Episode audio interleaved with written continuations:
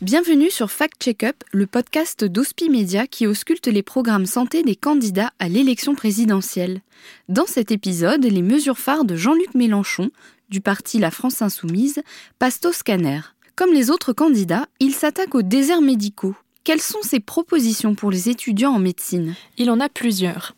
Pour leur permettre d'étudier dans des conditions correctes jusqu'à la fin de leur internat, le candidat propose d'abord une garantie d'autonomie de 1063 euros, qui s'appliquerait d'ailleurs à tous les étudiants détachés du foyer fiscal parental. Le revenu des jeunes sera ainsi complété pour atteindre le seuil de pauvreté. Autre proposition, augmenter le recours au contrat d'engagement de service public pour les étudiants en médecine. Alors en quoi consiste ce contrat?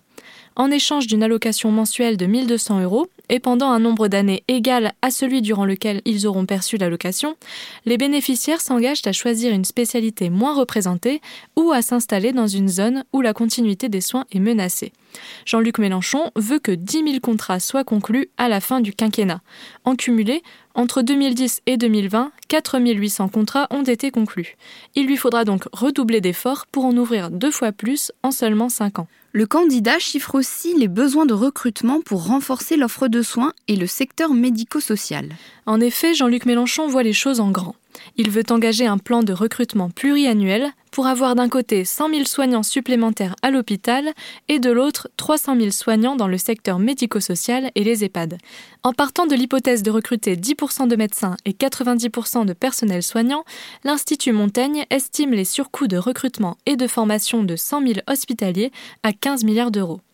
Du côté des EHPAD, en imaginant que les 300 000 soignants soient composés d'infirmiers et d'aides-soignants, leur recrutement seul coûterait plus de 7 milliards d'euros sur une période dont la durée n'est pas précisée. Enfin, pour construire un service public de la dépendance, le candidat veut ouvrir 10 000 places supplémentaires en EHPAD public par an durant tout le quinquennat, une ambition qui nécessiterait la construction de nouveaux EHPAD. Au regard des chiffres de la Commission des comptes de la Sécurité sociale, le coût public de 50 000 places en EHPAD s'élèverait donc à 1,5 milliard d'euros d'ici 2027. Pour accompagner ces propositions, quelles mesures économiques présente le candidat? L'un des grands axes de son programme santé, c'est l'instauration du 100% Sécu.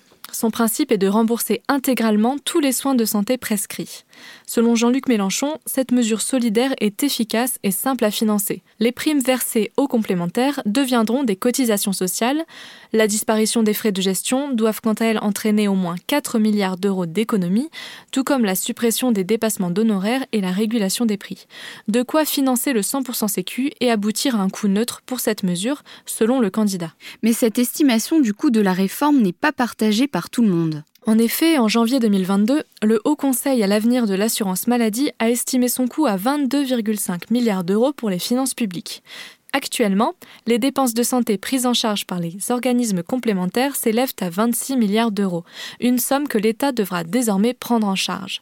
Donc si on y enlève les frais de gestion économisés et qu'on y ajoute la perte de recettes liée aux taxes sur les mutuelles, comme le calcule l'Institut Montaigne, le coût net de cette réforme serait aux alentours de 17,1 milliards d'euros. Autre mesure économique sur le financement des hôpitaux, Jean-Luc Mélenchon propose de sortir du tout T2A, la tarification à l'activité, sur la même ligne que Yannick Jadot. Celle-ci serait réservée aux actes techniques standardisés et programmés, tandis qu'une dotation globale financerait les spécialités qui traitent des maladies générales. Du côté des industries, le candidat appelle à la création d'un pôle public du médicament. Celui-ci doit permettre d'assurer à la France une indépendance et de garantir la transparence à toutes les étapes du parcours des produits de santé.